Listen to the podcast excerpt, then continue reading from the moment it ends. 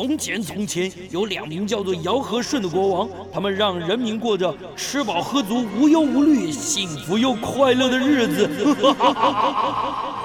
欢迎来到我的超级玩乐大帝国，在这儿，你可以轻轻松松吃喝玩乐，安逸享乐，快快乐乐。带着你那吃遍天下的樱桃小嘴，准备好你健步如飞的双腿，跟着我尝遍所有美食，玩遍所有国家吧。哎，欢迎大家继续收听六四九八超级玩乐大帝国第二个小时的节目。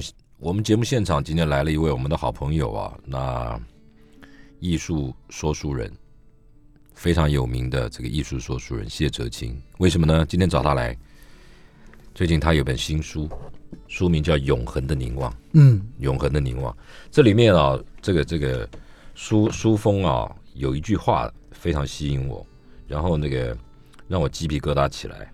他说啊，完美的是艺术，不完美的是人，但不完美的人却打造出艺术的完美盛世。下面有讲了一下，就是说这本书是哲青写作的起点，写作生涯起点，感知美学的原点。那是他他以前的一本经典代表作品《王者之争》的全新改版，所以他又出了一本新书，里面谈的到底是什么？我是个粗人啊，我对艺术也也也不懂啊。哲青，从现在开始你就开始自己介绍，我开始画 滑手划手机，还有您刚吃您带来的巴掌，好吧？好好，哲青在我们现场，哲青跟大家问好，嗯，杨杨大哥以及你是酒吧的朋友，大家好，我是哲青。来，这个这本书为什么说是你那个代表登峰造极之作？没有登峰造极，没有登峰，因为还在等另一本登峰造极。对就是每一本，就是我们最好的书，也许是下一本，但是下一本来的时候，就觉得说应该又是下一本。嗯，哦，那为什么这本书是它上面写说是写作的原点嘛？对对对它是我的第一本书，第一本书它，是我第一本书。嗯那我第一本书当时书写的背景，是因为台湾当时哦跟意大利政府借展了米开米开朗基罗的手稿，哎，对。那那个策展单位谁？策展是十亿多美金，十亿。然后策展顾问是我，哦。还有像郑志贵。哦，郑郑志贵，郑大哥这样嗯学长，所以我们有好就是这样子。然后那一次为了展览，所以我就写了《王者之争》那本书。一，本呢，对，写了一本书，而且那本、而且那本书写的很短，我觉得我觉得那本书我写了十八天写完。你，这么快，多少字？呃，四五万，五万多，嗯五万，呃我哦没有是六万六万出头六万，出头嗯字这样子。嗯。可是呢，因为那本书写的很赶，嗯，所以它里面有很多十八天写完呢。呃它有很多，你看姚大哥，你昨天晚上写了这么多篇文字有书吗？文字量有书吗？也没有啊。你每个月的产出文字量至少是十万字以上。我们那个我们那种很粗俗啊，跟你这种怎么比啊？不是我们的很粗鄙，好好可是你那个是即时性的。那我像我是新闻啦，对，因为我像像这一本书，我那时候写的时候，后来呃，他他出版的也很仓促，哦，所以然后我对里面的文字，嗯，还有这个图片，当时我都有一些想法跟意见，可是因为来不及，嗯来不及，嗯。结果它就变成，它当然是我写作的起点，嗯。可是它也变成我心中的一个一个小小的缺憾。憾。嗯，遗憾是人不在了然后，我还没我还在，是吗？是吗？这么严格啊？对对那我就一个缺憾这样，嗯。所以我后来我就觉得，就是如果有机会，我希望再为他呃重新，对再做一些修订。嗯嗯，所以我我这一本书是在呃就是呃多年之后，嗯。多年之后，我我删掉了一些东西，然后我增加了将近两万个字，我增加两万字进去。六万加两万八万，对，但是我还是有删掉，要删掉，我我有删掉一些枝节，嗯。所以我就让故事的线收得更拢，嗯而且我加入了一个人，嗯。这个人是我当时在写的时候我就很想要写，但是因为时间很仓促，所以我就没有写。是谁？是那个人叫拉斐尔，拉斐尔，拉斐尔。嗯。那呃，我先跟大家分享一下哦，就是呃，永恒的凝望，天才闪耀的时代，嗯。它的故事锁定在五百年前的文艺复兴。五百那年前，对，那故事的舞台是意大利的嗯。佛罗伦斯，嗯。跟罗马还有米兰，但是三个，对，还有乌尔比诺，但是主要的舞台是佛罗伦斯，翡冷翠，对，翡冷翠。嗯。那在这个城市里面，这个城市里面，我又特别锁定了一个以一个年代为核心，为什么？你为什么是这样一直一直说说说浓缩？对，因为我需聚焦我我我我需要，就是其实这种写法，就像姚哥他们嗯常在做新闻的时候，我们叫做聚焦嘛。对，对，我们切入点，对我们不希望就是呃写的太散，嗯然后结构很很凌乱，嗯然后人物也没有个性，嗯，所以我就锁定在一年，一年就一年。那那一年呢，就是一五零四年。其实哦严格来讲是零四年到零六年，啊，在这样子的时代里面书写，那刚好里面的人是这样子。第一个是达文西，达文西，达文西当时五十四岁，哎呦，五十四岁。嗯。第二个是米开朗基罗，嗯，二十七岁。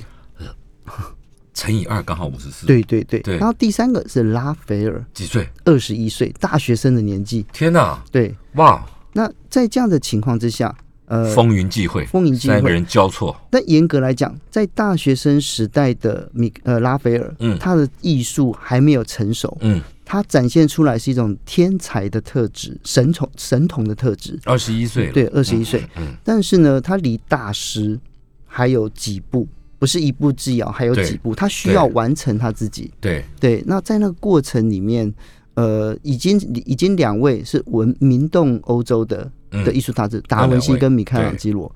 那达文西当时因为那他两位不只是艺术家啊，，对。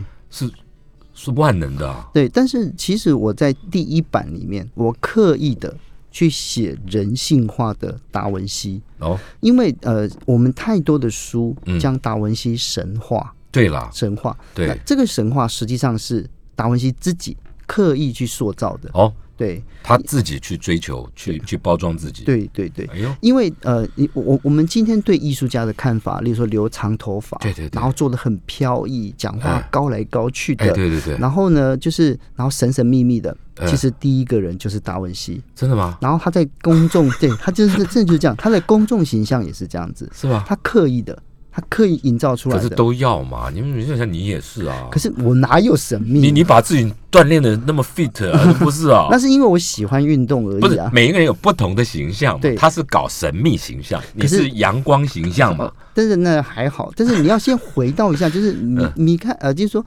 达文西之前的艺术家，啊他没有不不来这一套不来这一套的，因为他们是工匠。就是为神或为宫廷服务嘛。对，因为你知道我们讲这个 art 这个字嗯。哈、a r t 这个字，那如果说是手工艺叫 artisan，，artisan，对，嗯。然后艺术叫 artist，，artist，对，这就就有点不太一样。对，对，那其实手工手工艺匠到艺术家，嗯，感觉上字很像，但它的字根里面告诉你不一样。对，字根一个是家，对。一个是工艺做工的人呐。那如果是从原来的字根来看的话，它原来的 artisan 这个字呢，嗯。它它的重点是放在后面，就是那个人是什么，哦。就是他做工的人。我们现在不流行做工的人嘛，可是如果是 artist，嗯。他前面他讲的就是他他的尊重是那个 art，是嗯嗯。是不一样的。嗯嗯对，那所以艺跟术是两个东西嘛。嗯，嗯艺是心理状态，嗯。就是我对一个，例如说像姚哥你在写美食，你有自己的中心思想的看法，你认为呃呃，就说呃，料理不只是食材，还要有厨艺，嗯对不对？嗯那不嗯，那你用很厉害的的的食材，不算是会煮菜的人，对对对对你要展现出来对对厨艺。对，可是有的人就不知道厨就是一个艺什么，方法，嗯对方法。嗯那术就是方法，嗯术就是你的技技术对，嗯那你怎么去思考那个是艺？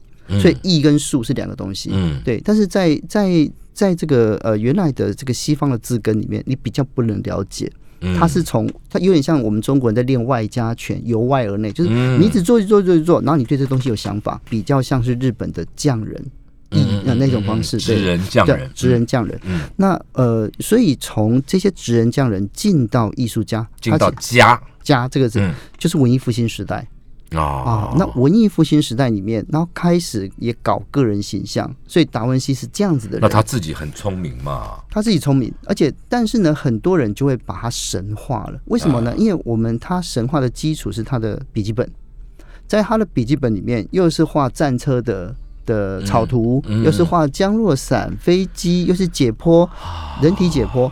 但是实际上，我们反过来看，他到底懂不懂？应该是这样讲：他是一个非常出色的记者。他哦因为他因为其实大家都忽略一个东西，他的笔记本里面他有两大套，一个是画图，另外一个是文字。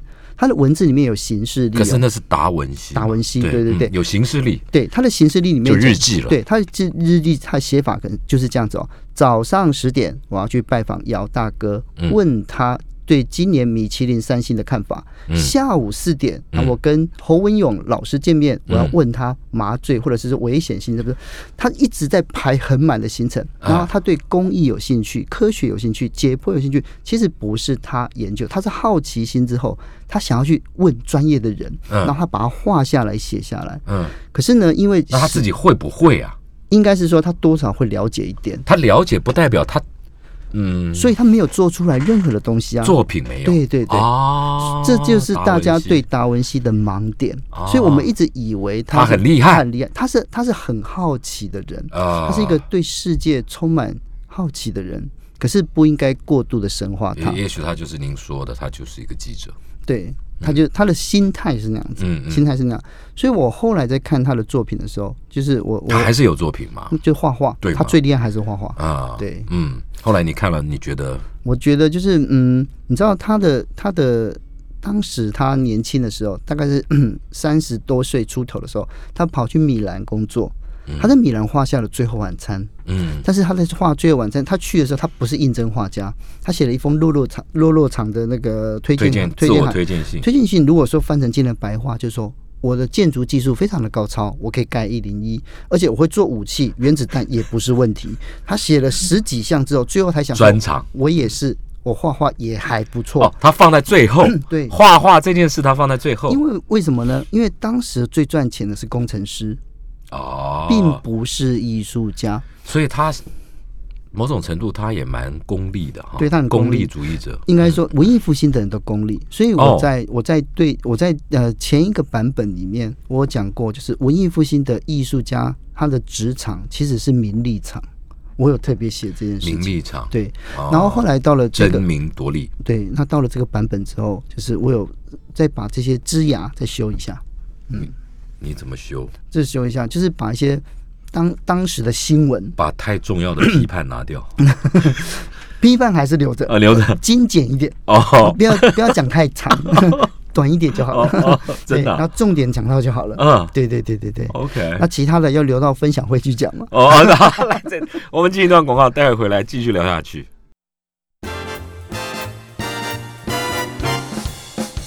来，我们继续跟谢哲青啊，这个艺术说书人，当然他自己学的也是这一方面的这个专业了。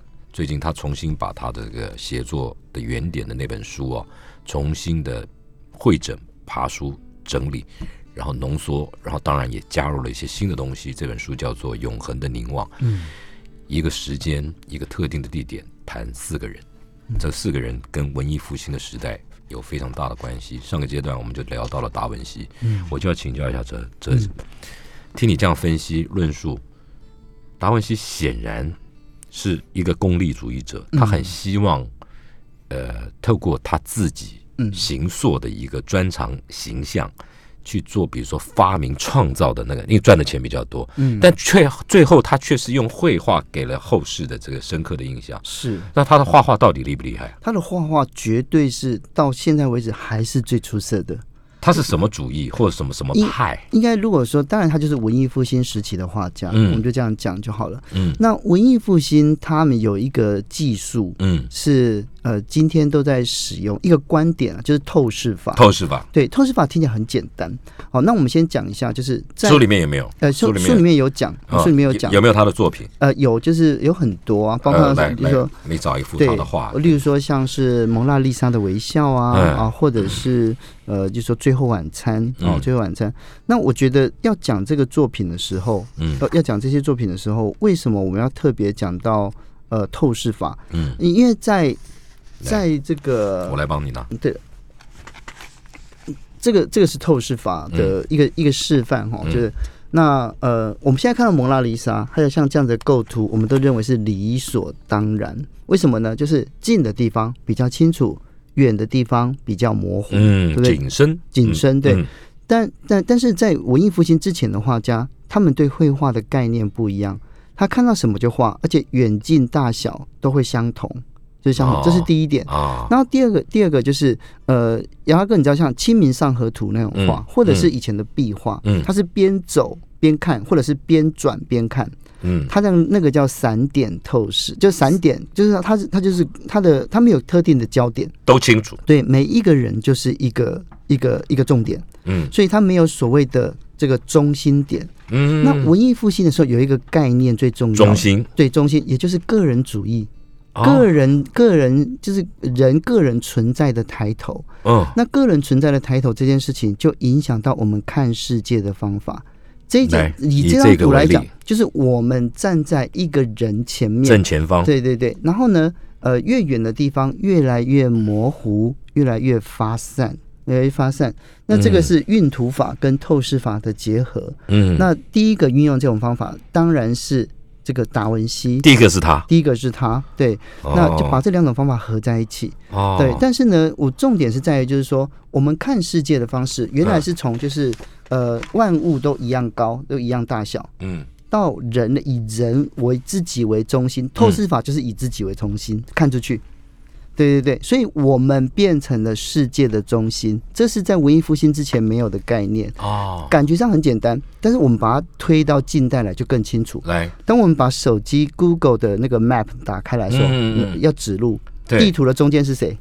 是我们，就是我们嘛，对对对，所以我们又进一步变成了我们宇宙的中心。啊，从这里出发，start，对对对，啊。所以以前的地图这么大的时候，嗯。我们要在地图上找到我们在哪里。嗯。现在不是，是我们在这里，然后往走向世世界。对对对，哦，这就是观点的不一样。嗯。观点的不一样是每个时代慢慢慢慢在改变累积的。累积的。嗯。那文艺复兴的时候，达文西哦，因为他受到了哲学思想里面有很明显的柏拉图跟亚里士多德，真的啊，对，所以他就是个人，你要去思考这个人的嗯。活着的目的跟意义是什么。嗯。那我们的生活经验到底对我们的人生有会会不会产生质变跟量变？他不是不是他他他他画画会想那么多啊，会，为什么呢？因为其实我们学的东西会影响到我们看事情的观点那。当然会了，，对，所以但是他有那么强的目的性啊。有有有，因为这就是文艺复兴厉害的地哎方。，哲兴老师，那你就讲一下哎那个蒙娜丽莎的微笑，他到底创作的目的是什么？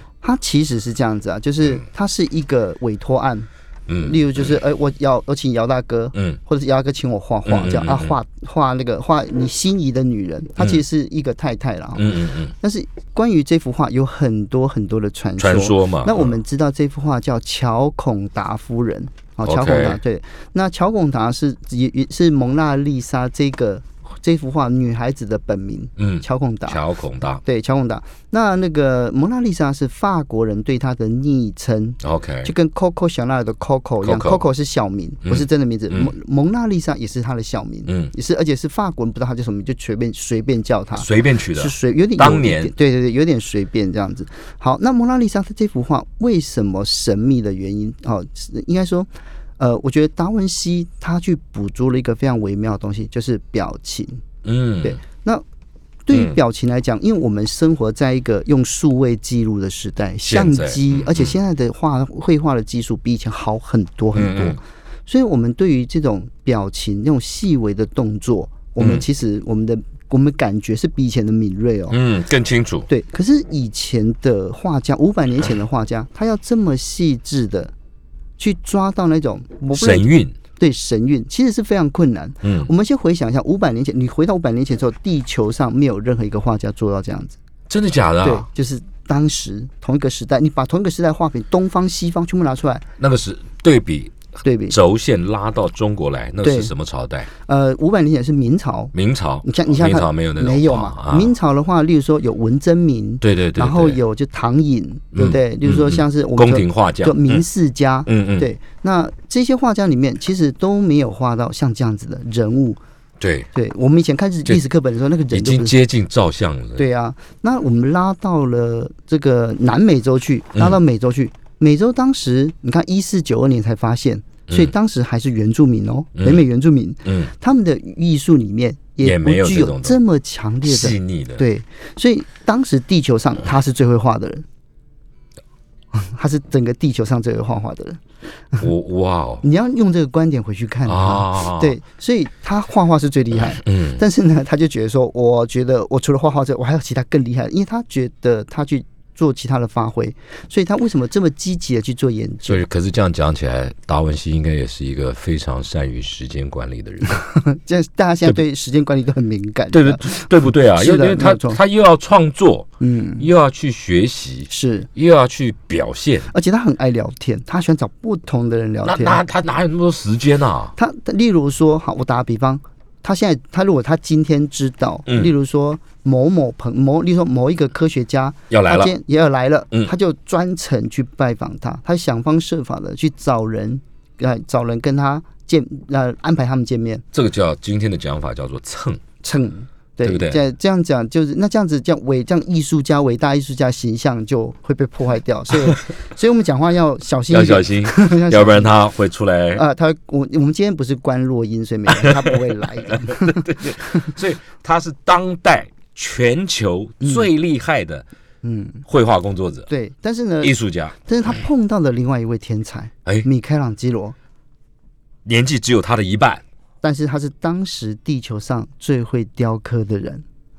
哎呦，可是差二十几岁啊！，对，没有错那错。怎么弄？最最后最后哎怎么样？嗯，哦，姚大哥，你太激动了，呃，激激动激动激，嗯动激动激动。对真的米开朗基罗讲米开朗基罗的故事。米开朗基罗他有他有几个作品非常的重要哈。嗯嗯，第一个大家可能看到的是那个呃，例如说像是呃圣殇，嗯圣伤圣伤是圣母玛利亚抱着死去的孩子，来嗯我来让大家看一下哦。我记得你以前好久以前对我们在我们节目里面，有讲过，对对对，对对那个质感好好，嗯，对。那这个这个作品那个纹路肌理，在这边，对在这边，对，它很非常非常漂亮。这是圣伤，这是米开朗基罗二十岁出头的时候刻的。哈，你知道我们大，你如果现在你现在回头再看，我我只知道他伟大，结果是 二十几岁就对，而且他一刻的时候，大家都不相信他是是是他做的，所以他还跑进去在衣袋上面，在圣圣母刻了自己名字。刻了自己的名字，所以刻的很丑，一个晚上赶快刻的。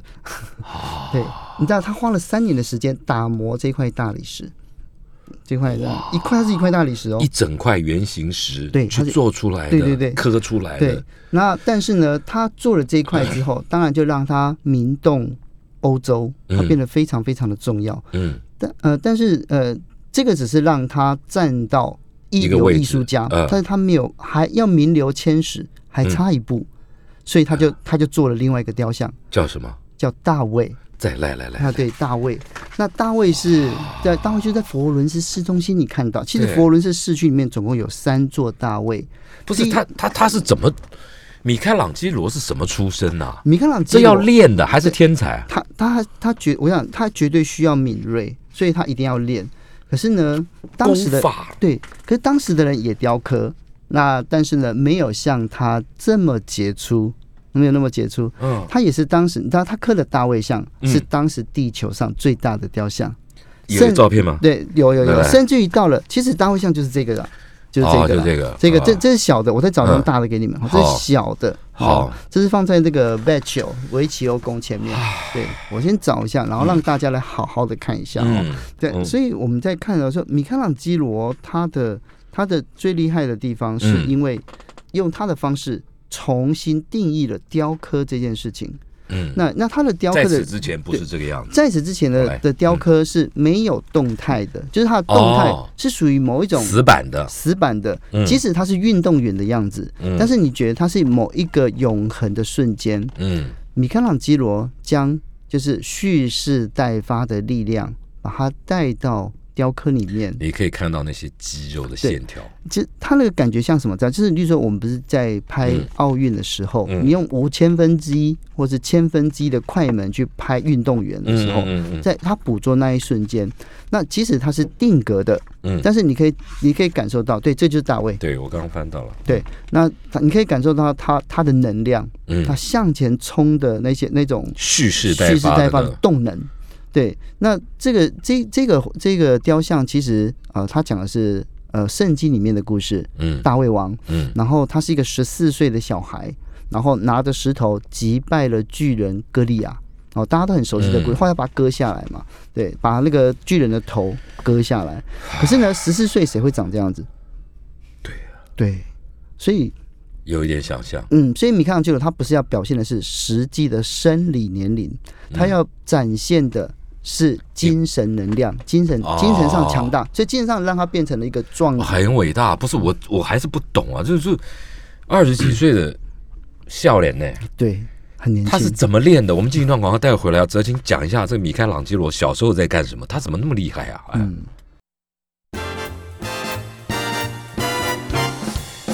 来，我们继续请谢哲青啊，最近他他重新整理这套书，这本书叫《永恒的凝望：天长天才闪耀的时代》啊，嗯。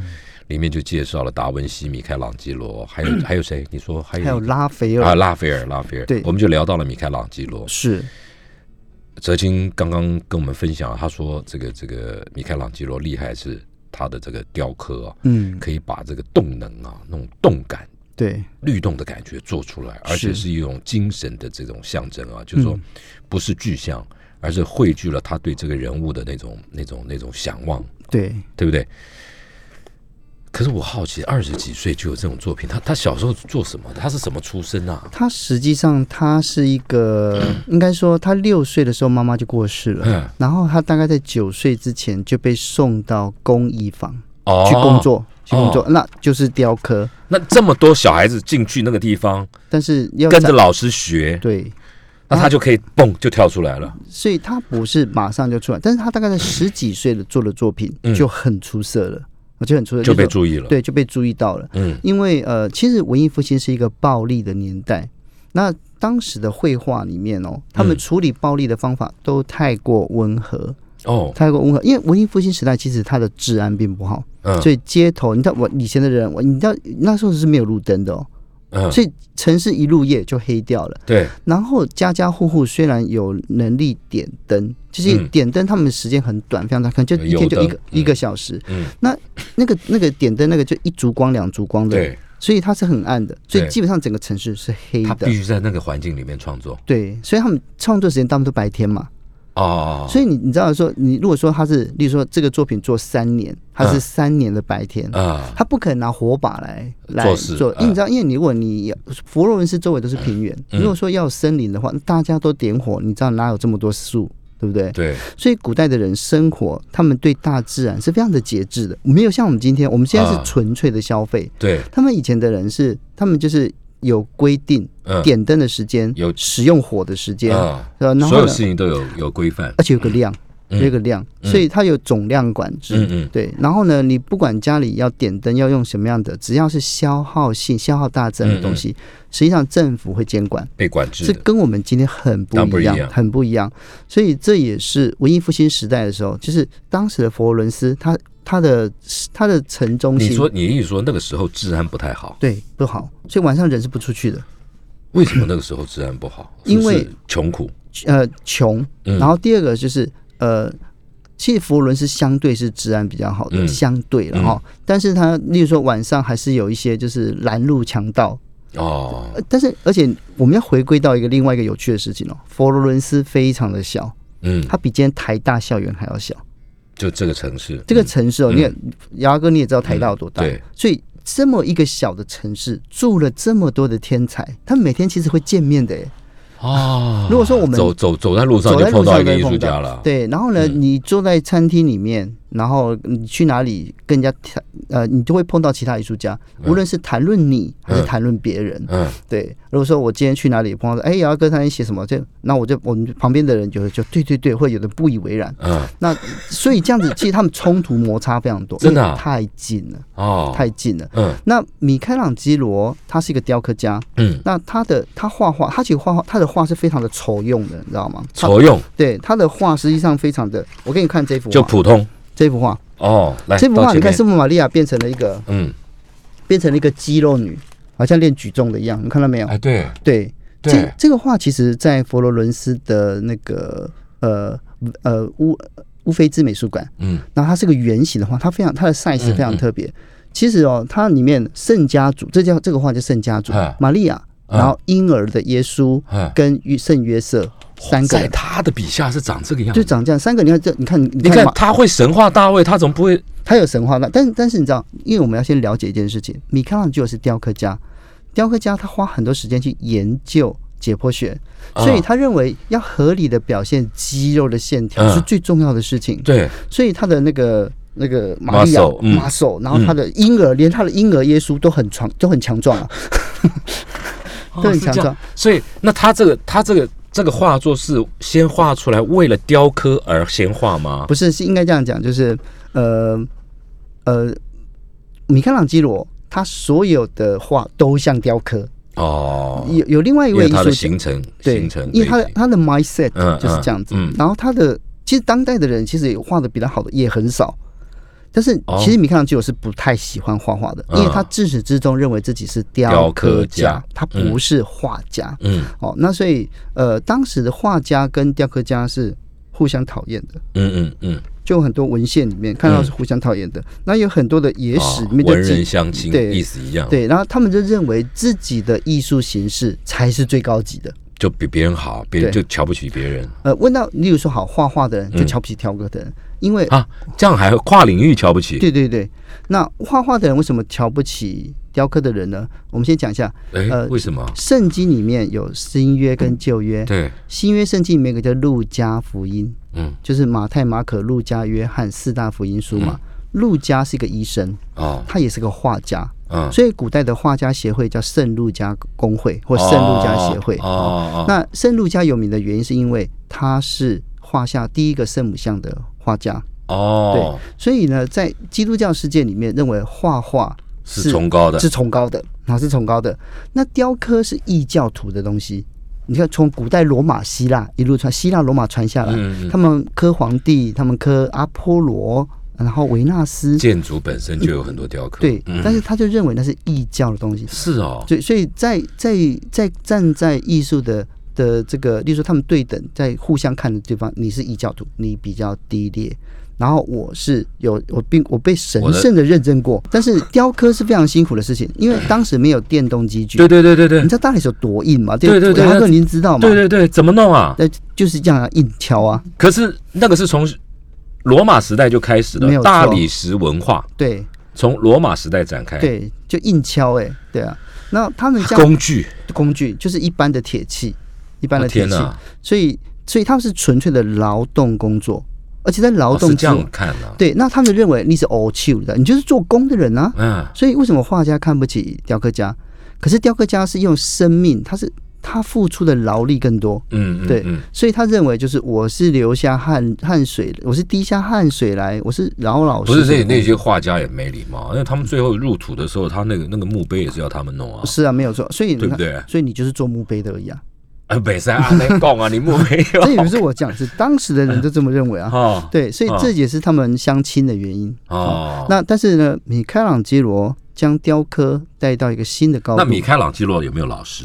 他有老师，那老师没有成名，他的老师很有名，也是当代的当时的天才，叫吉兰达约。其实我在书里面有写到，有提到，对，但是他是画家，他是好，他是很棒很棒的画家。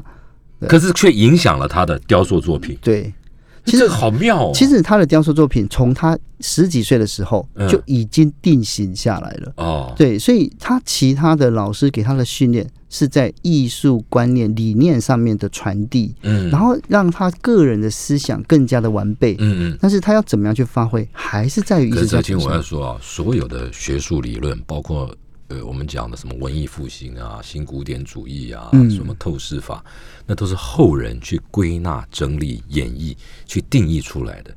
在那个年代有吗？有那个年代已经有这些是所谓的的艺术理论了。对有，哦，但例如说，好，就是这就要讲到我的第三个艺术家，也就是拉斐尔。拉斐尔，拉斐尔的父亲嗯，就是一个艺评家，然后他哦也书写了色彩理论跟艺术理论。哦，比如说，呃，我们创作的想法是什么？嗯但是因为我们是生活在二零二零年的当代，嗯，所以我们当代的艺术理论一定比以前还要多。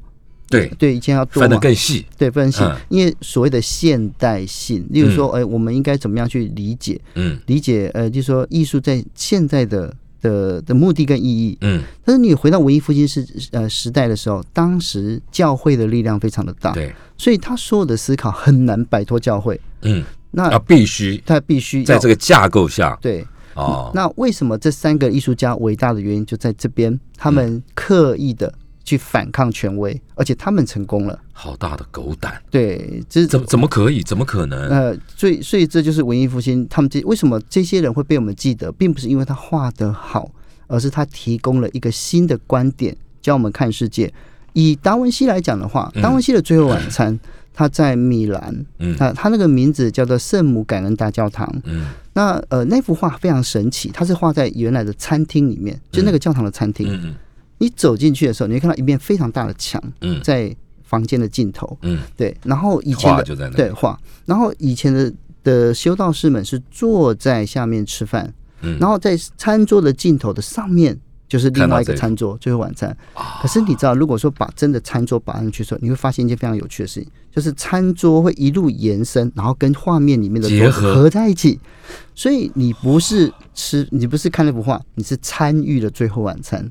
你是跟着你去见证了弥撒里的诞生，哇你见证了耶稣，他坐在那里讲说：“你们之间有人背叛了我。”然后所有的门徒说：“不是你，是你吗？不是我。”他们大家就是那很惊慌的样子，有的很生气，有的很愤怒，有的很失落。可是这在创作者的最原始的构想里面，就是就是想要呈现一个的，他要可他要呈现的就是强烈的冲突跟戏剧感，因为之前的最后晚餐，他表现这种方法，他坐在那边，这是我的血，这是我的肉，嗯对不对？就是那很平和、很 peace 的，嗯，但是呃，达文西用一个非常冲突的，例嗯如他让我们知道说，呃，我们现在所谓的神圣，实际上是在冲突之下诞生的。嗯对，是在是在很多理念的冲，意思说他的门徒不认同他，嗯你们之间有人背叛了我，嗯，所以他想法是很不同的哦。那可所以他在创作的原点，就是所谓的原创的原点里面，就是想要表现这样的。表现人嗯。人，而不是神，因为我们以前的人在应该说我们在创作宗教艺术的时候，嗯。我们最容易是想象他是一个神，嗯，但是如果你要他要回来告诉你，提醒你，他那时候他还是个人哦，他那时候还他还没有道成肉身，他并没有啊、还没上十字架，他没有受难哇，他没有复活，所以他还是个人，所以他人他就有七情六欲，他有恐惧，他有害怕，好厉害，对，所以这是这就是他想的不一样的地方。嗯。可是当时的人认为这是非常非常前卫的，可是有有有有不屑，或是有一定有人，一定有人攻击他，一定有。当时的那种，其实嗯氛围嘛，我、我们是过了五百年后，事后诸葛，马后炮来看对才说哦，好厉害，好厉害。当时的人其实很多人是诟病他的作品，那可是没有毁掉他，没有毁掉他。这多难啊！对，因为还是有人欣赏的，就是啊，他很大胆的说出我们心里想的话，所以艺术家的大胆必须要有人支持。对，如果没有人支持，比如说你再怎么大胆呃有前卫的创建，如果没有人赞同，support 你。没有 support 你，它就消失。可是哲青还有一个问题，就是说那个时候是没有市场性的，对不对？那时候的艺术，那那时候呃那时候艺术大部分都是 BOT，就是它哦是被指定做的。对对对对对，而且是包案公或者是公标案，公标案最多。对，我的意思就是这样。我的意思就是说，它不像现在是在自由市场里面，我今天创作一个作品出来，画廊拿来卖，或者有人收藏。那时候不是，嗯，那时候没有，那时候很少，因为因为颜料、材料都非常的贵，贵，所以呢，我不可能自己出钱去买那些东西做，然后等在家里等人家来买。没有这回事，没有这回事，很少，非常非常少。那一百件里面看有没有一件，没有这种画家，没有这种。那个要到十六、十七世纪以后才慢慢多了起来。好，对，好，我们再进一段广告，待会回来。嗯。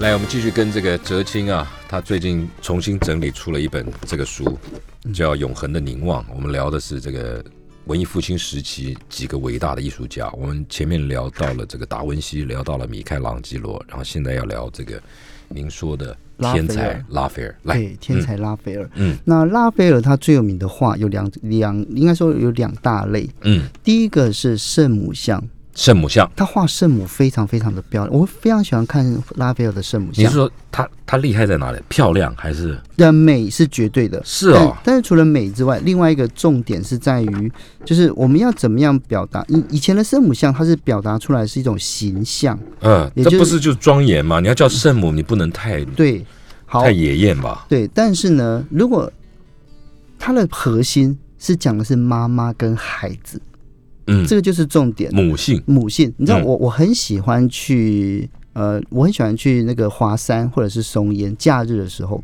因为假日的时候很多人会在那个地方带遛小孩，嗯。那他遛小孩的时候，小朋友会奔跑啊、跌倒啊，过大家，然后妈妈会抱他、会亲他。嗯我觉得那个过程里面，我们看到人最嗯。真诚的互动，嗯。也就是孩子跟母亲之间的对。然后我很喜欢我那个那种是一种洋溢幸福嗯的那种这种很强烈的生活感受。嗯以前的画它是神圣的主题，也就是说我画的就是玛利亚跟耶稣，你怎么可以？他们是神，他们不是人。拉斐尔将他拉进来，就是你看到他的画的时候，你知道这也是一幅妈妈跟孩子之间的，他是在在我们的生活里面，例如说像这幅来画叫《草地上的圣母》，草地上的圣母。，OK，对，那拉斐尔画了非常多的圣母像在这边，嗯。哦，就是草地上的圣母。嗯，那这幅画呢，我第一次见到它是在维也纳，那我还哦专程跑到维也纳去看这幅画。专程去看，对我当时，那我印象非常深刻哦，是那一天我搭车，我从伦敦，然后一路这样坐坐坐坐坐，坐很远的车这样过去，然后到了维也纳的时候，已经呃三点多，快要四，呃五点博物馆就关门要了。打烊了，，对，然后我就跑去博物馆，那个博物馆叫艺术史博物馆，嗯我第一次进去。然后呢，它博物馆超级大，非常的大，它是地球上应该是欧洲最大的博物馆之一。然后我就跑，你知道吗？因为一楼是文物区，就是古代的。不能在里面跑吧？对，我就是走快嘛。哦，然后到二楼，那我知道它是二楼的文艺复兴区，可是我在二楼怎么找都找不到，找不到，因为它放在一个非常奇特的角落。怎么说？它就是它不是，因为你知道拉斐尔是大画家，你知道吗？他刻意的，大画家应该要放放在对啊，显眼的主要的动线上嘛。可是他主要的东西上面放的是布鲁泽尔，是另外一位画家。有机会我也想画写他。然后重点是，哎，他的画怎么不见了？我就找找找找，他在一个小房间里面，单独存在，不是单独在，是是里面摆了很多其他人的画。他的目的是什么？为什么会这样把它我冷落？我每次我去，我都疑惑是是不是因为没地方摆呀。那你你可以问呐，那那时候我问的时候，因为我那时候呃博物馆里面人很少，嗯嗯，然后每个人跟我讲哦，就在那个方向，反正去哦文艺复兴就去找呃去找这样子。然后我那时候我找的时候，我已经找到说啊，今天可能看不到，因为我那时候我只有两天待在那个地方，我隔天要工作，所以我没有空去看画，嗯所以我才才很急的过去嗯去去跑看。结果后来我就在那个角的时候，我感到眼角余光，我感觉到有东西在发亮。哎呦我，回头看过他，就是他草地上的圣母，对啊，哦，草地上圣母。那我就在前面站了十分钟，然后博物馆就关门了啊，，就这样子最后。对 last 对 ten 对。minutes，然后等到我下一次要看到他是将近两年以后，就是哎有就过两年以后才看到。可是他那个那个，其实这幅画、哦，你看到这个图案，就是书上的图，嗯没有原图，原图真的很美。它那个美是烙在我的心里面，我做梦都会梦到这幅画真。的假的？它真的很漂亮，而且这它的么严重？它的蓝是红色，那个蓝呐，那个蓝跟红，因为它是矿物石，它是矿石，绿蓝色是天青石，哦啊啊啊，然后红色是是一种赭石，赭对赭红色，所以所以它的那种颜色是永恒的，石头不会不会褪色，化学颜料会褪色，所以它这个画是用天然的颜料、矿石也原料所画的。是啊，对，所以你看他的时候，人生若只如初见，好像第一次，好像他刚画完一样。呃因为那幅画他我去看，很新，而且他刚因为那时候这幅画才刚修好，然后就哦回复到在一五零六年所创作时候的样子，非常很漂亮。那时候我看到的时候，我被它颜色所深，我被它深深的吸引。泽金，你是学这个，它会不会褪色、褪色？它褪色的原因是因为它上面蒙了其他东西，石头本身很难褪色，因为它的原它的分子结构非常非常的稳定。嗯，它的呃，因为圣母玛利亚身上就两种颜色，就是红色跟跟蓝色。红色这个蓝现在以今天的角度来看很时尚哎，对，而且而且这个蓝只有一个地方才有，这一个地方才产这个矿石，就是阿富汗。真的假的啊？，对，所以呢，当时文艺复兴，无论是米开朗基罗的创世纪，他们怎么叫到那里去跑去那里找啊？没有，就是从那种所以运过来，运过来，所以当时的丝路丝路的贸易里面有一个就是颜料的贸易。所以这些颜料都非常非常的昂贵，它都不是欧洲产的。嗯对，所以为什么它会吸引人的原因是，它不仅仅是画，嗯而是它里面的颜料来自于四面八方。它的红色是从法国的南部一个叫卢西翁的地方来的，这么讲究，哈。那它的黄色嗯实际上是从印度来的。你它所谓的黄是应用在它头发金色的头发，啊，金色的，它它那种黄叫印度黄，哦，印度黄。那嗯印度黄里面，他们呃，它会它有加一点点姜黄进去，姜黄。真的啊。那这个姜黄不是在在这个，你后世都可以去把它推出来，就是说知道他用了什么样的，因为后有记录，有写下有有有文字记录，哦有文字记录，因为哦它它有那个购物清单，哦，真的 哦，所以可以从购物采购单，对对采购单，所以你可以从采购单里面去了解它的颜料从哪里来，哦，对对对，就是可以推出来这样子。好有意思哦。对，那所以呢，就是呃，例如说它的黄是印度来的，嗯。对，然后它的蓝是从然后他脸脸颊上也有是千百胭脂红，千百，对哦。哈，千百跟胭脂红，嗯。对。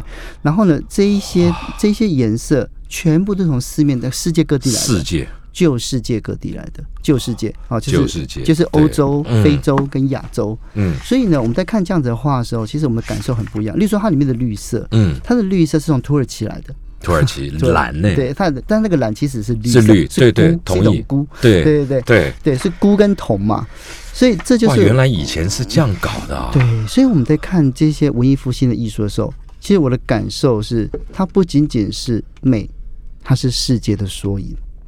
对了，嗯，这光是那些材料，嗯，不得了。对，哎，你刚刚讲说它有一幅很伟大的石壁画，石壁画，那就是、那这幅画叫做《雅典学院》，嗯来在哪里啊？在这边，在哦在这一百八十七页，187一八七页哈。嗯那我跟最我用很快的方式跟大家来讲，就是这幅画实际上是当时的人对哲学。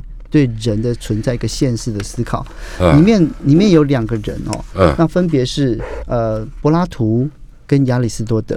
实际上，柏拉图这个白胡子这个形象，哦，OK，他就是达文西，他就是达文西。啊，对，他就是达文西。他隐喻达文西。他他他就是用达文西的样子画的，哦，他以达文西的样子来说，他柏拉图，对对对哎，对。对，奇怪，为什么？因为他他追求的是形而上的，他他最最他他手乐园，对哦他手是比上面嘛，你们看到就是人，他他人他这所有的知识有有有是形而上的，人必须透过感知推理，然后去了解世界的万物的道理。